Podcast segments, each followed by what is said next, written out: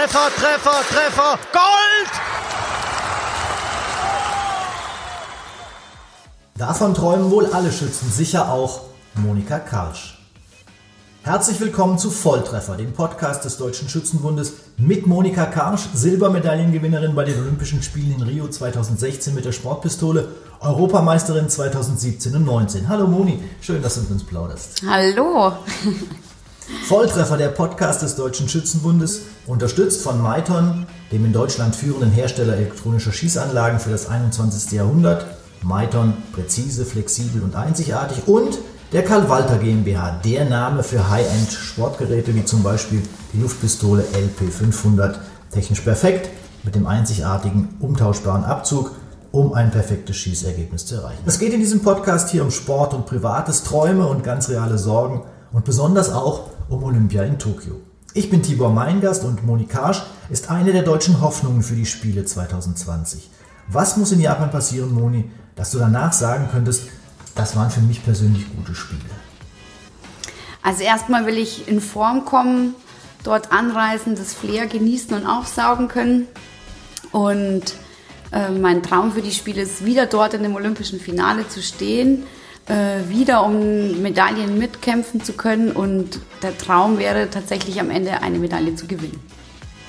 Noch ist der Traum weit, noch ist ja nicht mal die Olympia-Qualifikation geschafft. Wie siehst du da die Chancen? Ja, wir haben die Quali im April und im Mai und ähm, ich denke, meine Chancen sind sehr gut. Ich habe äh, letztes Jahr ein ganz tolles Jahr hingelegt. Ich glaube, dass wir die letzten Jahre immer äh, gut geplant haben und immer zu den richtigen Zeitpunkten auch eine gute Leistung äh, oder ich eine gute Leistung habe zeigen können. Und ja, ich glaube, dass wir auch dieses Jahr das wieder so hinkriegen werden. Ähm, ich habe jetzt begonnen mit der Sportpistole. Mein Niveau dieses Jahr ist echt schon sehr gut sehr beeindruckend. Und ähm, genau, da wollen wir jetzt natürlich noch ein bisschen was drauflegen. Und die Quali soll, ist sehr wichtig, weil ohne Quali wird man am Ende nicht bei Olympischen Spielen stehen. Es soll aber letztendlich so ein Step sein auf dem Weg zu den Spielen. Also es ist äh, sehr wichtig, aber ist noch nicht alles. Also es sollte quasi danach noch einfach weitergehen. Wir reden am 11. März jetzt heute. Da wird viel über äh, Corona gesprochen, über das Virus, das ja auch die ganze Vorbereitung beeinträchtigt. Wie schwierig ist das, sich da auf diese Gegebenheiten einzustellen, dass da immer mal wieder ein Wettkampf verschoben wird? Ja, es ist schon eine außergewöhnliche Situation und ähm, von außen bekommt man natürlich äh, viel mit. Ich versuche auch viel zu lesen, um einfach auch informiert zu sein, was denn kommen könnte. Ähm, Letztendlich sind jetzt schon verschiedene Wettkämpfe abgesagt worden. Der Weltcup in Indien betrifft mich jetzt nicht, weil ich nicht geplant war für den Wettkampf. Ähm, ich bin jetzt erstmal in der Trainingsphase, deswegen berührt mich das jetzt erstmal nicht so. Wie schwierig ist es, dass der Testwettkampf in Tokio selbst im April auch abgesagt wurde? Das finde ich schon ein bisschen eine schwierige Situation, weil dafür haben wir uns schon, äh, schon eine Strategie überlegt, wie wir den Wettkampf angehen wollen, was wir dort äh, testen wollen sei es die Zeitverschiebung, sei es das Umfeld, sei es die Wege, das Essen und so weiter und so fort. Ähm, wir haben aus Rio gute Erfahrungen gemacht, einfach vor Ort sich schon mal bekannt zu machen mit den Gegebenheiten. Ich habe mich auch darauf eingestellt und vorerst ist der Wettkampf jetzt mal abgesagt und ähm, gut, damit muss man jetzt zurechtkommen.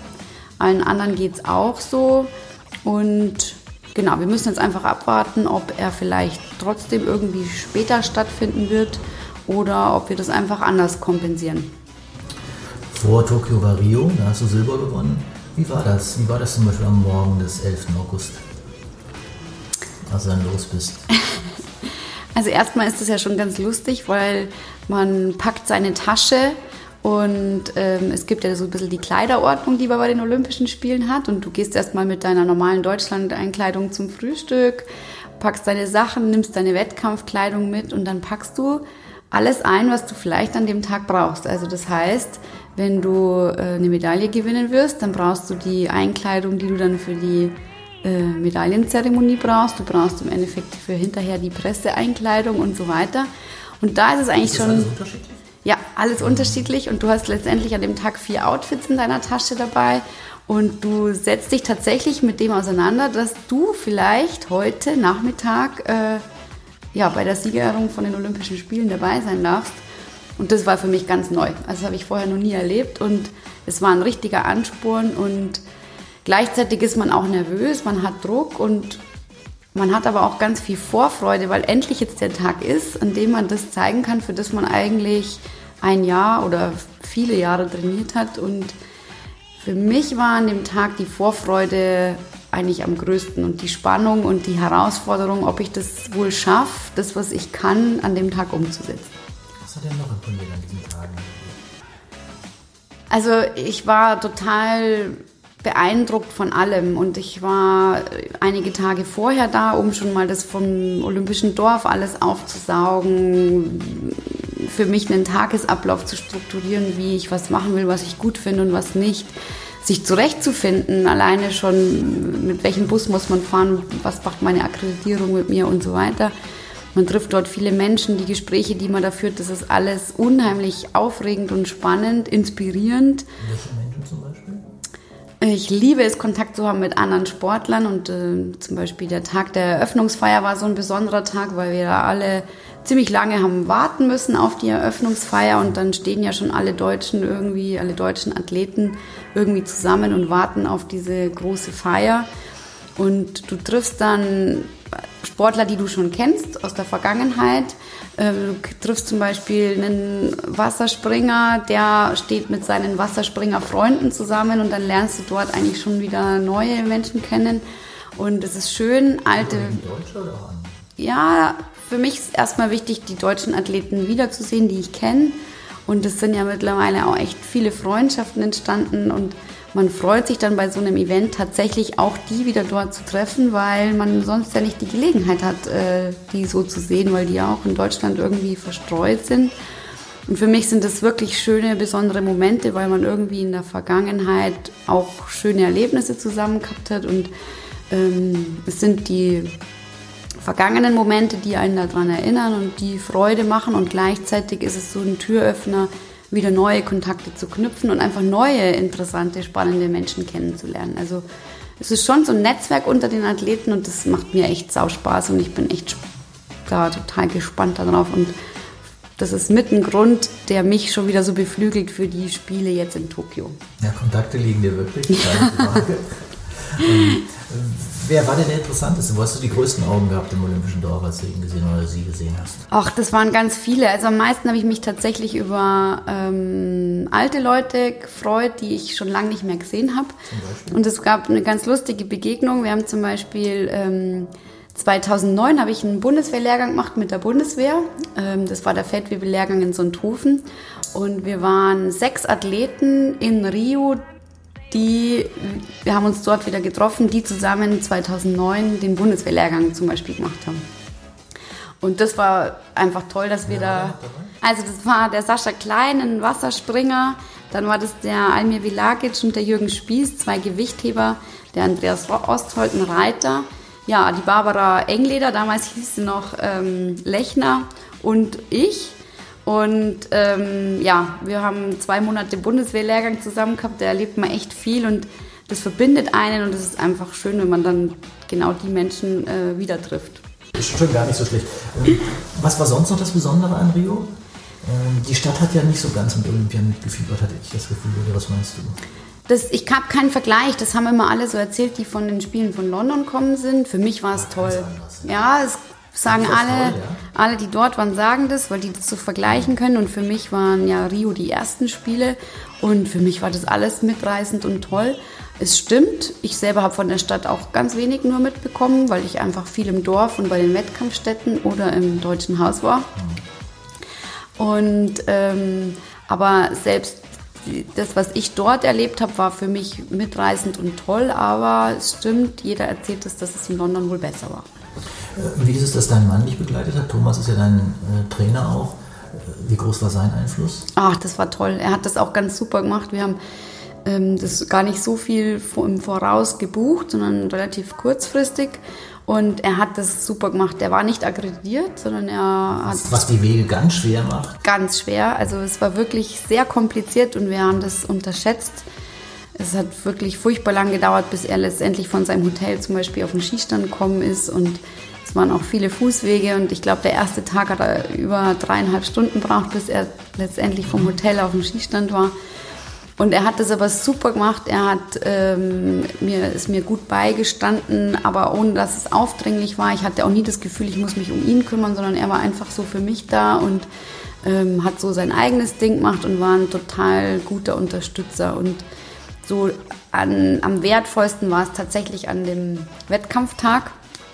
Ähm, es war einfach schön, eine ganz vertraute Person da um sich rum zu haben und er hat wieder mal genau die richtigen Worte getroffen, die ich dann zu dem Zeitpunkt einfach gebraucht habe. Was hast du gebraucht? Also es war eine ganz lustige Situation oder ähm, nach meinem Duelldurchgang, es gab zwei Durch Duelldurchgänge.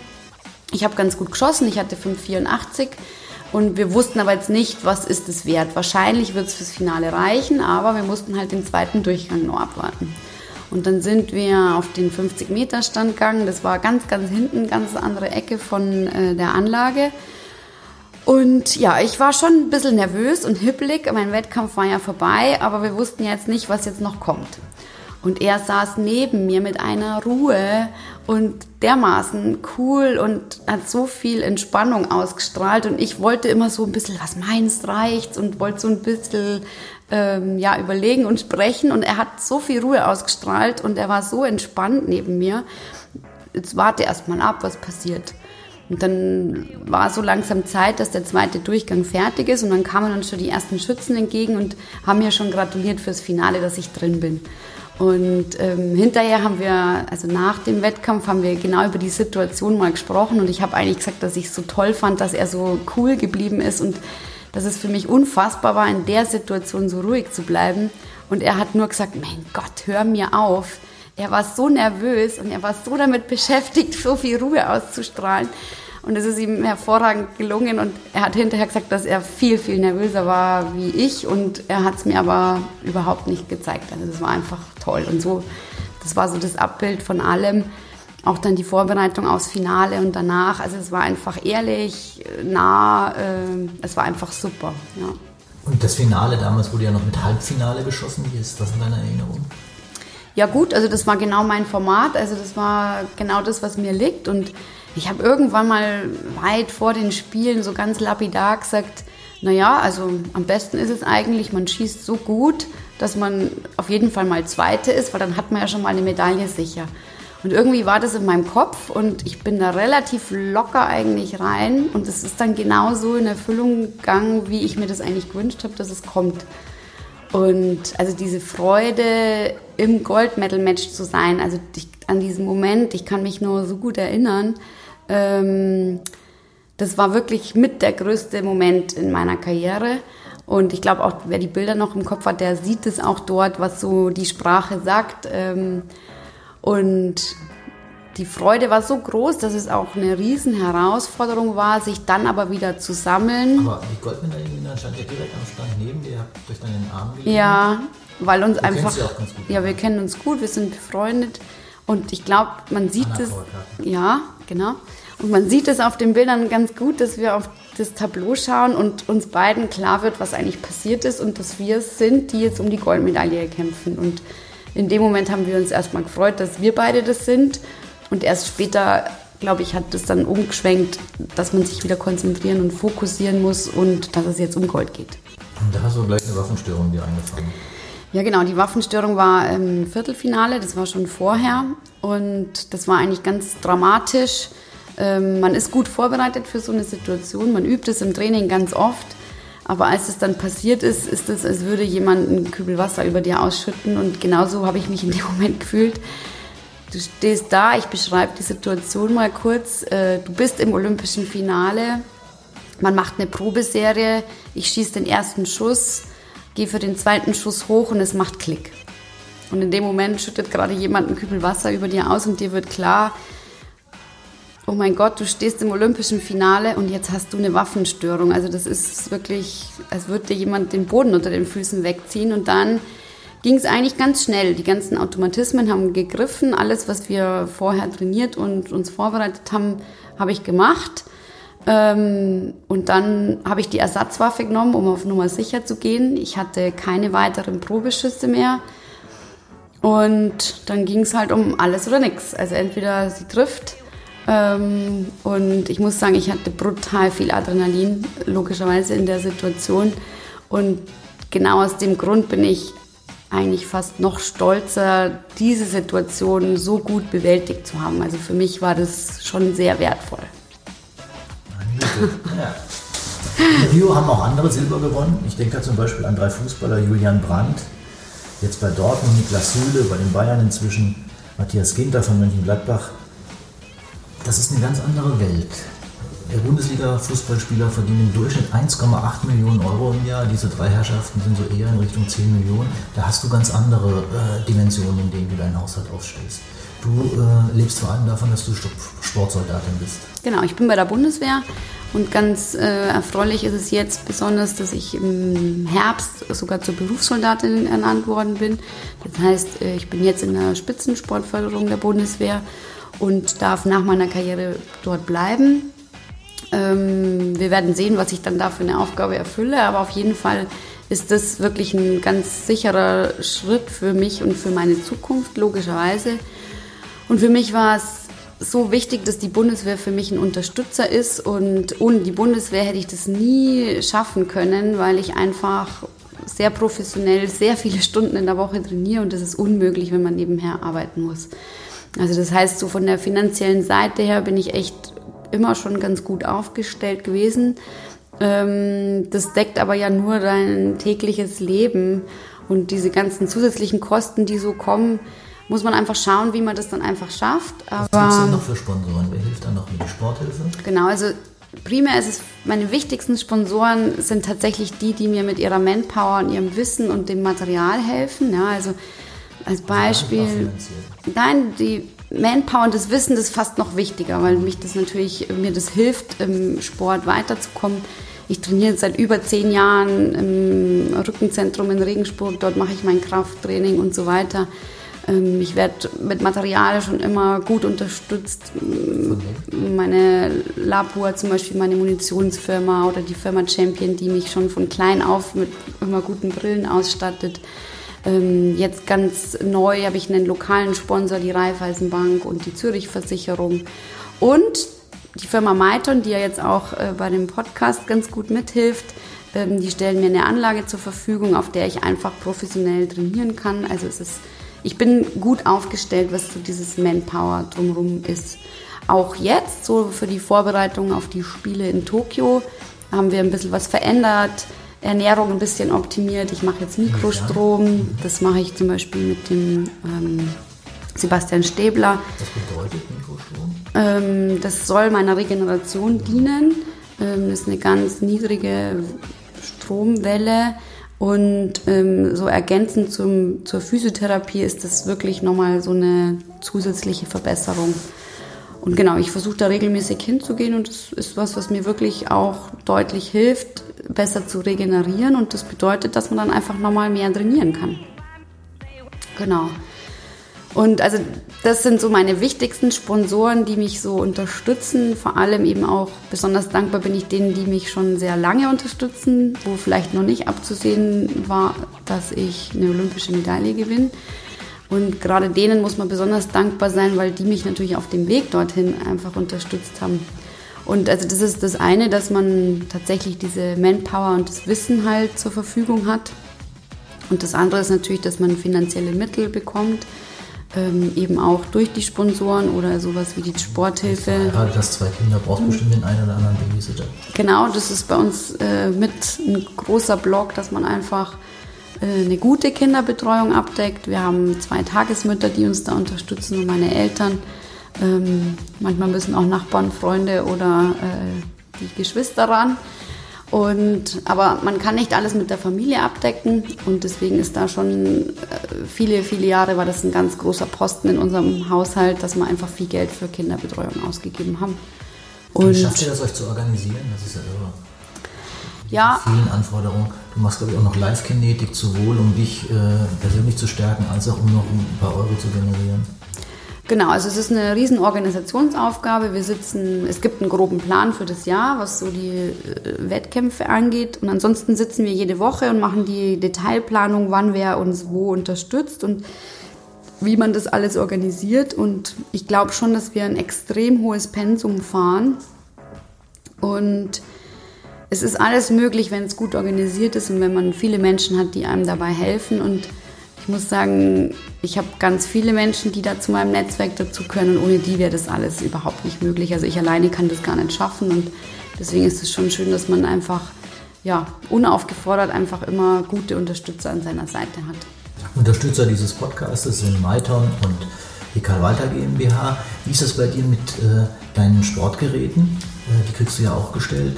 Wie ist der Unterschied da beispielsweise mit Sportpistole, Luftpistole? Also meine Waffen gehören alle der Bundeswehr mhm. und ich konnte mir aussuchen, welche Fabrikate ich gerne schießen will und letztendlich äh, sind es Militärwaffen und ich darf die aber nutzen und äh, durch das, sie werden auch immer auf Vordermann gebracht und also da bin ich auch ganz zufrieden mit meinen Betreuungen. Ich schieße Steyr und Padini und ähm, genau, läuft ganz gut. Und äh, das sind auch Unterstützer, die dich dann irgendwie mit äh, Know-how versorgen, eher nicht? Genau, also da geht es vor allem um den Service. Ähm, das immer, wenn ich irgendwas brauche, äh, sind die Wege total kurz und also da bekomme ich immer alles, was ich da brauche, um ein Top-Material zu haben. Wie baust du dein Training auf? Was hat das für Facetten? Also das meiste Training ist natürlich das Schießtraining und das ist wirklich sehr intensiv. Also so eine Schießeinheit dauert zwischen zwei und vier Stunden. Ähm, das sind die meisten Einheiten, die ich in der Woche mache. Ich habe meistens eine Sechs-Tage-Woche, äh, weil es für mich einfacher ist, das einfach auf die Tage zu verteilen. Ähm, ich gehe dreimal in der Woche zum Krafttraining, eben ins Rückenzentrum. Dann schaue ich, dass ich ein bis zweimal in der Woche Live-Kinetik machen kann. Das mache ich eben, um meine Konzentration zu verbessern und flexibel zu bleiben und mit Stress gut umzugehen. Dann arbeite ich seit vielen Jahren mit einer Psychologin zusammen. Das ist etappenweise dann auch sehr viel, was wir arbeiten und dann auch mal wieder weniger, aber das ist einfach auch äh, Zeit. Wie muss man sich das vorstellen, wenn du sagst, es ist etappenweise viel? Habt ihr dann mehrere ähm, Tage nacheinander? Oder? Genau. Ähm, meistens ist es so, wenn wir im Aufbau sind, dann bin ich immer sehr beschäftigt mit meinen Hausaufgaben machen und technisch und konditionell äh, wieder in Form zu kommen. Und ähm, wenn es dann Richtung Wettkämpfe geht, dann wird es sehr intensiv. Also wir reden stundenlang ähm, über meine Strategien, wie ich die Wettkämpfe angehe, wie man Ziele formuliert, wie man diese Bilder visualisiert und Jetzt nur mal als Beispiel im Vorfeld von der Europameisterschaft 2019. Ich hatte echt ein großes Ziel. Ich wollte meinen Titel von 2017 äh, mit der Sportpistole verteidigen.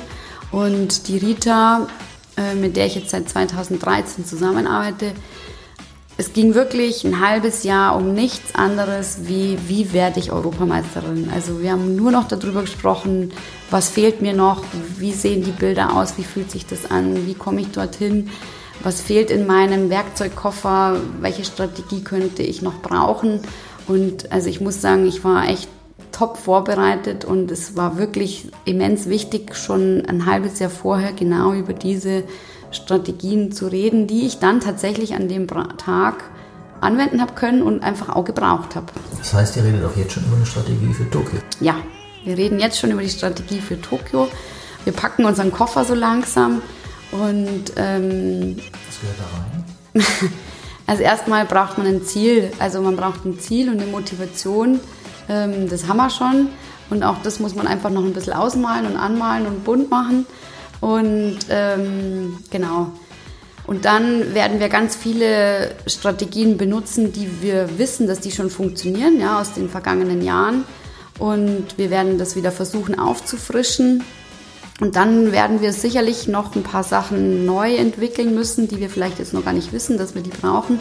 Und das wird aber dann, ja, das geht jetzt so langsam los, dass man das einfach nochmal verfeinert und optimiert.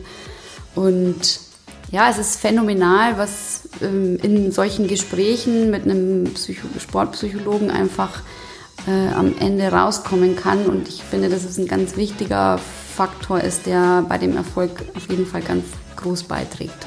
Und das Ziel ist golden? Ja, das wäre der Traum. Ähm, das wäre wirklich der Traum, ähm, ja, eine olympische Goldmedaille zu gewinnen. Und immer wenn ich an die Spiele in Rio denke, äh, läuft es mir ganz kalt den Buckel runter, weil ich, wenn ich danach mir das Video angeschaut habe, es war so knapp und ich war so nah an der Goldmedaille. Und es wäre einfach schön, wieder so nah hinzukommen und sie dann zu gewinnen. Also das wäre der Traum. Im Finale 0-6 zurückgelegt. Ja. auf 6 zu 6. Genau, und dann ging es bis zum letzten Schuss. Ja. Und es war wirklich spannend und ähm, in der Situation war mir das gar nicht so bewusst. Mir ist es dann erst bewusst worden, nachdem ich es drei Wochen später im Fernsehen angeschaut habe. Ähm, durch das, dass ich so im Rückstand war, war mir nicht klar, dass ich so nah dran war. Aber wenn man danach angeschaut hat, dann es war wirklich nah. Ja. Und also wir arbeiten jetzt dafür, wie gesagt, in Form zu kommen, alles im Koffer dabei zu haben, das man brauchen könnte. An dem Tag seine beste Leistung abzurufen, ins Finale zu kommen. Und dann brauche ich die Vision, äh, nach einer Medaille greifen zu können und äh, ja, die Form muss da sein, das ist ganz wichtig. Musst du denn noch technisch noch was verändern? Ach ja, bestimmt. Zum Beispiel? ja, ähm, im Moment basteln wir gerade sehr an dem, was ich sehe, wie ich sehe. Also tatsächlich das Sehen, wie schaut mein Korn aus, wo muss ich mich hinstellen mit meiner Waffe. Und ähm, ja, das ist für mich total schwer, das immer jeden Schuss immer gleich zu machen und das versucht man technisch jetzt einfach nochmal zu optimieren. Es gibt auch viele interessante äh, Fragen, die dem Deutschen Schützenbund zugegangen ist über äh, Facebook und Instagram. Da haben Leute zum Beispiel einen User, der jetzt diesen seltsamen Namen hat, 1509 HHHH. Wie bekommt, wie bekommt man eine so ruhige Hand? Welche Übungen machst du?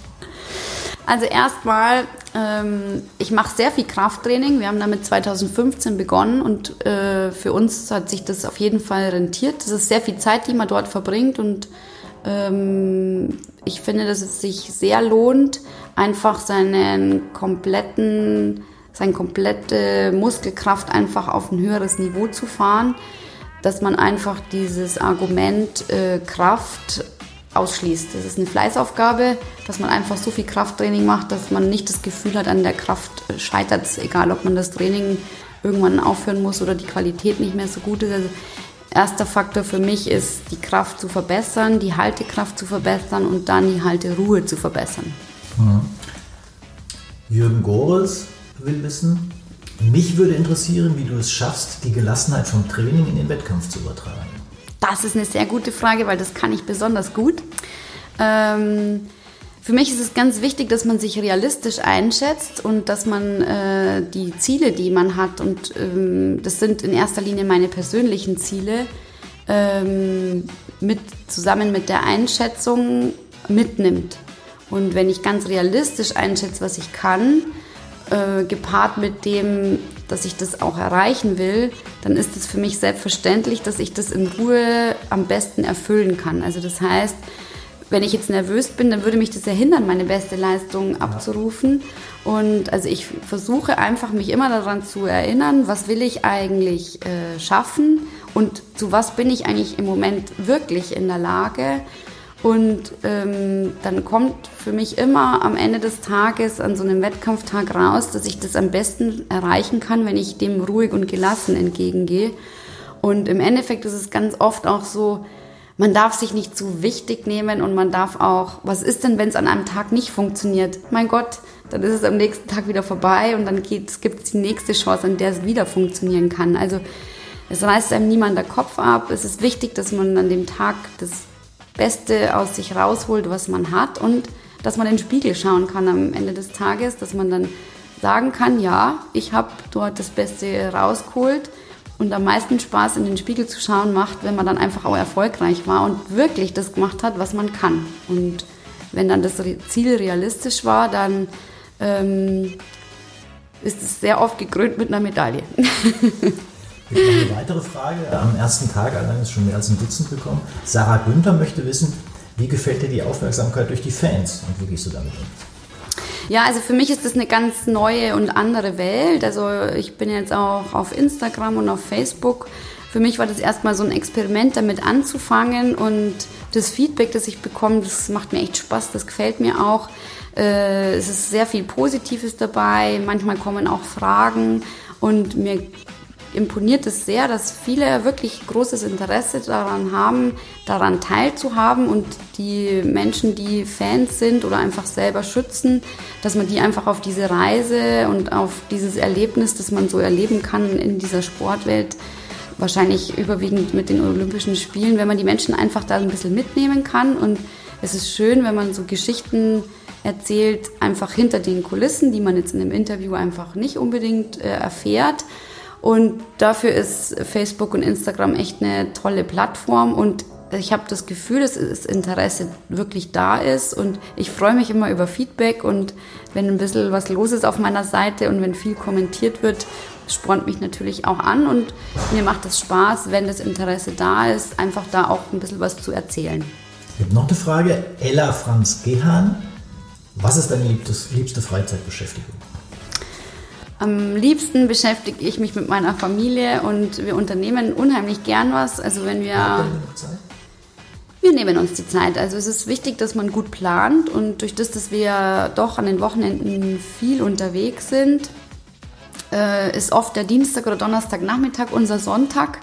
Und wenn wir dann unsere Aufgaben alle erledigt haben, ich mit meinem Training fertig bin, die Kinder ihre Hausaufgaben haben, ähm, das Wetter passt, dann machen wir einfach unheimlich gern irgendeinen Ausflug bei uns in der Nähe. Ähm, wir lieben zum Beispiel das Höllbachtal oder ähm, irgendwelche Läufe, beziehungsweise die Kinder fahren mit dem Fahrrad und ich gehe laufen ähm, über die Spielplätze, die wir bei uns in der Region haben. Oder es macht einfach Spaß, irgendwas zu unternehmen und Erlebnisse mit der Familie dort zu generieren. Das ist meine Lieblingsfreizeitbeschäftigung. Und Regensburg ist da hilfreich? Das ist eine schöne Stadt, oder? Es ist eine wunderschöne Stadt, das ist ja meine Wahlheimat. Der Thomas ist ja ein Regensburger und mittlerweile sind wir seit zehn Jahren dort. Ähm, wir haben auch, durch das, dass wir ja oft auch wenig Zeit für Urlaub haben, ähm, wirklich die ganze Region erkundet, was es dort so gibt und man kann echt auch ganz viele Freizeitsachen dort machen und also wir haben echt ganz schöne Flecken. Gibt es ein Hobby? Ja, dafür ist jetzt nicht so viel Zeit. Ähm, am liebsten treffe ich mich mit Freunden. Wir spielen ganz gern mal einen Schafkopf. Im Winter gehe ich ganz gern mal Skifahren. Heute Abend ist hier, glaube ich, Billardrunde. Ja, genau. Wir wollen. Beim Trainingslager des Deutschen Schützenbundes hier in Hochbrück. Auch da ist es so, dass wir, äh, ich ganz gerne Erlebnisse einfach sammle und einsammle. Und das mache ich nicht nur mit meiner Familie, sondern natürlich auch mit der Nationalmannschaft. Und gerade in so einem Trainingslager macht es schon Spaß, wenn man mal rauskommt, mal in die Stadt geht, mal eine Runde Billard spielt oder irgendwas anderes, macht es einfach eine schöne Abwechslung, die man sich gerne erinnert und die einem dann auch unterm Jahr einfach mal hilft, wenn man ein gutes Team ist. Es fällt auf, dass du jetzt seit Jahren konstant an der Weltspitze schießt. Ähm, Silber bei Olympia steht sicher über allem, aber bei den Weltmeisterschaften warst du jeweils im Finale, fünfte und sechste mit der Sportpistole, hast zweimal den Europameistertitel gewonnen. Ähm, jetzt hast du im Weltcup nicht so aufgetrumpft. Da gibt es einen Weltcup-Sieg aus dem Jahr 2014. Sind die großen Wettkämpfe das eigentliche für dich? Genau, das ist wirklich so. Also unser ganzer Plan ist für die großen Wettkämpfe ausgelegt. Und das ist jetzt dem Thomas und mir äh, bisher ja, seit 2013, glaube ich, jedes Jahr gelungen, beim Höhepunkt im Finale zu sein. Und darauf ist unser Jahr ausgelegt. Es ist darauf programmiert, dass man im Endeffekt einsteigt ähm, und am Höhepunkt in Bestleistung, in Bestform ist. Ähm, Dazu kann es einfach dazugehören, dass man dann einfach bei einem Weltcup noch nicht in Bestform ist oder man taktisch noch nicht so ganz stabil ist oder man vielleicht taktisch vielleicht auch noch Fehler macht, die man dann aber wieder nutzt, um beim Höhepunkt das Beste rauszuholen. Und ich finde das vollkommen in Ordnung. Der Höhepunkt ist das Allerwichtigste im Jahr. Und ähm, genau, wir arbeiten jetzt mal weiter so, weil das bisher immer gut funktioniert hat. Aber ich würde natürlich auch gern bei einem Weltcup vorher mal eine Medaille holen. Das ist auch schön. Aber ich rechne mich tatsächlich mit meiner Leistung, mit dem Höhepunkt ab, weil darauf ist das Jahr ausgelegt. Das ist mein Ziel und das ist für mich und für uns eigentlich das Wichtigste, dass man das, was man sich als Ziel setzt, dann auch erfüllt. Kannst du dich denn eigentlich noch an jede Medaille erinnern? Es sind ja doch ganz einige zusammengekommen. Bei manchen äh, Europameisterschaften sind es ja auch mehrere. Es gibt dann ja mehrere Disziplinen. Ja, also ich kann mich an jede Medaille mit ganz viel Emotionen erinnern, egal ob das die erste Weltcup-Medaille war oder als ich dann äh, wirklich fast überraschend ähm, das Weltcup-Finale gewonnen habe. Ähm, da war ich so locker und habe mich so drauf gefreut, diesen Wettkampf zu schießen. Habe einfach mein Zeug gemacht, was ich kann und dann gewinne ich am Ende das Ding. Also das war emotional auch ganz toll. Die Spiele waren natürlich das Highlight überhaupt und genauso wichtig waren aber dann 2017 nach den Spielen äh, diese Europameisterschaftsmedaille. Ich wollte irgendwie mir beweisen, dass das bei den Spielen keine Überraschung war, sondern dass ich da bin und dass ich eine, bei ein Jahr später nach den Spielen wieder präsent bin. Und fast der größte Erfolg und die größte Genugtuung war eigentlich jetzt 2019 ähm, mit Ansage, den Europameistertitel verteidigen zu wollen, tatsächlich das zu machen. Das war für mich ein Riesenerfolg und eine brutale Emotion und einfach ein wunderschönes Erlebnis. Ja. Gut nachvollziehbar. Noch ähm, eine Kleinigkeit. Äh, du schießt ja zwei Sportgeräte, einmal mit der Sportpistole, einmal mit der Luftpistole. Ist das ein großer Unterschied? Mit der Sportpistole bist du ja so viel erfolgreicher. Ja, das ist eigentlich ganz lustig, weil ich eigentlich früher Luftpistolenspezialistin war. Ich habe mit der Luftpistole angefangen und erst mit der Sportpistole später. So machen das eigentlich alle. Ähm, und ganz ursprünglich bin ich als Luftpistolenspezialistin in die Nationalmannschaft gekommen. Und das war meine Paradedisziplin, meine erste Meist ersten Meisterschaften, meine erste WM. Da war ich nur Luftpistolenstarterin. Da habe ich es mit der Sportpistole nicht geschafft. Da war ich einfach wirklich zu schlecht. Und ähm, ich habe eigentlich immer Luftpistole trainiert, aber irgendwie ist da keine große Leistungssteigerung irgendwie gekommen. Also ich habe immer weiter trainiert, das hat sich auch ein bisschen verbessert, aber eben nur wenig.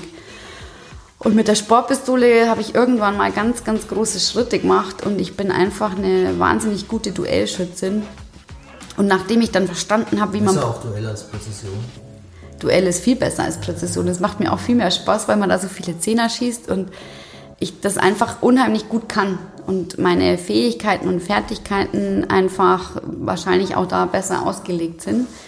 Aber nachdem ich dann irgendwann mal verstanden habe, wie man Präzision schießt, seitdem bin ich mit der Sportpistole einfach richtig gut und bin dort Weltspitze.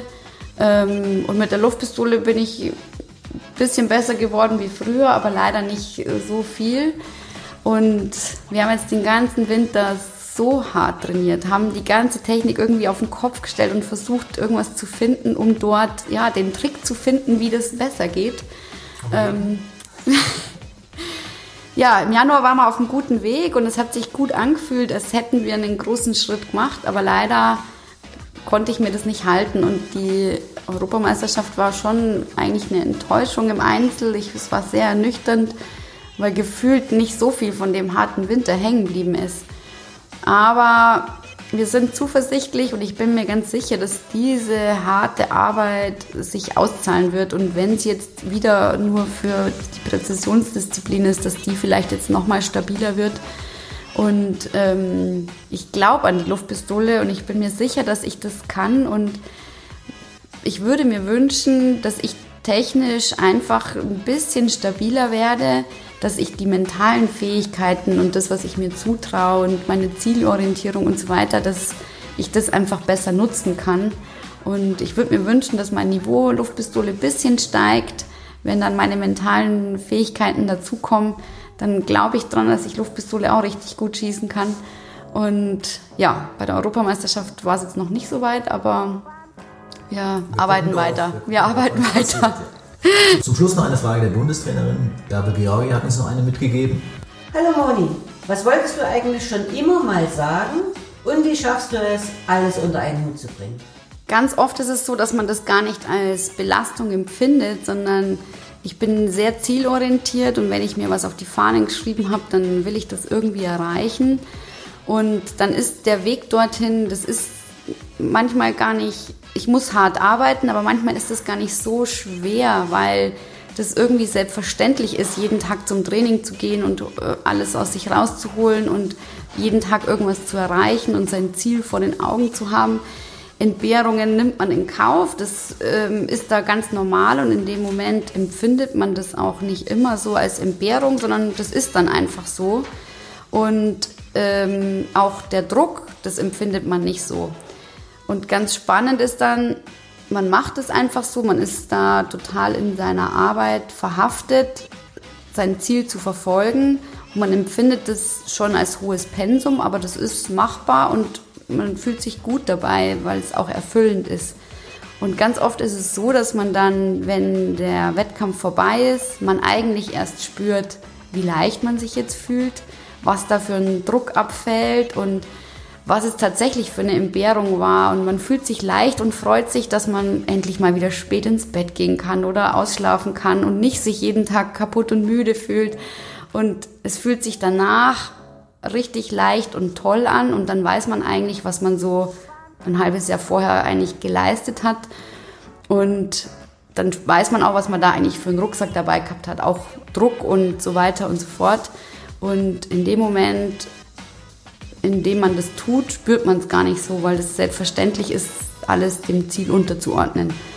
Und ich glaube, dass das eigentlich eine Erfahrung ist, die man, glaube ich, auch ins Leben gut mitnehmen kann. Also ich glaube, dass man auch in Lebenssituationen genauso handelt und dass einem das vielleicht auch da helfen kann, dass man vieles in dem Ziel unterordnen kann und man sich hinterher freuen kann, dass man das alles geschafft hat und man dann auch froh ist, wenn es rum ist und stolz drauf ist, dass man das hat.